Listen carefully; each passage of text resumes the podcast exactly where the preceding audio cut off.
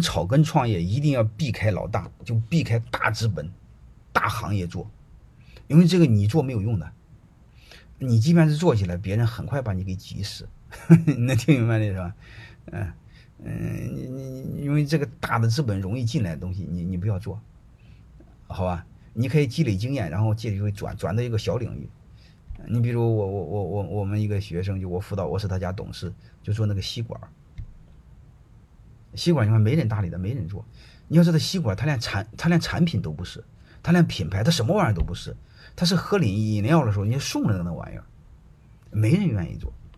然后他做了全球老大，好吧？就是我们草根，你比如还有一个青岛的做针的，有的专专门做缝纫机针的，还有的是做缝纫机针做那个瞎子就能把把那个针的，还有一种针是就是不用看就能把它线穿进去的，就类似这样。我们一定要避开他们。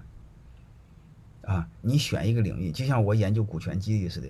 你说我和传统的商学院怎么可能竞争？我根本干不过他。北大清华活了一百多年了，我怎么干过他？我就选一个很窄的领域，把它做到全球第一。啊，然后我经常在国外讲课，好吧？我去了太多国家讲课，我不知道今天有多少国家在国国家的同学在听我讲课，好吧？就类似这个的，我们草根创业一定要注意这个事儿，好吧？如果你做电商的生鲜平台的话，你比如你有一个原产地，嗯，哪山区里边或哪一块地就生产这玩意儿，别的都不生产，然后你做这个是可以的，因为大的资本根本就不搭理你们，啊，你比如抹一个茶叶呀，抹一个水果啊，抹一个什么玩意儿，就这一块地儿长，别的地儿不长，你长得都不好吃，或者长得客户不认。哎，你和当地的那个怎么关系？把这个地都给弄上来，然后你卖，或签个协议也行，大概就这意思。包括甚至辣椒，大家都知道，好吧？呃，因为它和地域有关系嘛。如果大的大平台的，我建议你就谨慎，这个我们干不过人家，这个我们得认，好吧？你比如泰山管理学院，我就定义为做小而美的商学院。我知道我做不大，啊，我知道我没这么大的本事，啊，这刚才我说了，不要太看重名利，我是不看重的。我没想做大，我也没想啊！你们认识我，你们表扬我，啊，什么都不想，啊！而且我也不想认识人，我也不想做多大，我也不和别人吃饭，我也不和想不和别人别人见面啊！你们打电话我也不接，好吧？啊，我我认为就是很安静的做自己就好了，嗯，那些名利都是身外之物。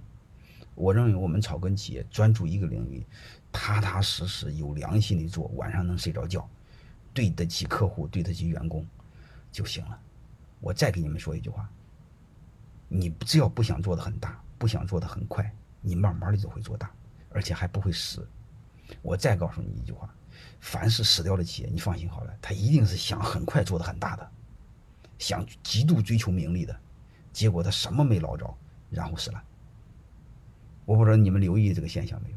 好吧，我就坚信一句话：我们草根就做草根的命，就做草根的事儿，啊，即便是长得慢也不要紧，因为长得慢死得慢。像乌龟似的，乌龟王八蛋似的，因为它长得慢，它死得慢。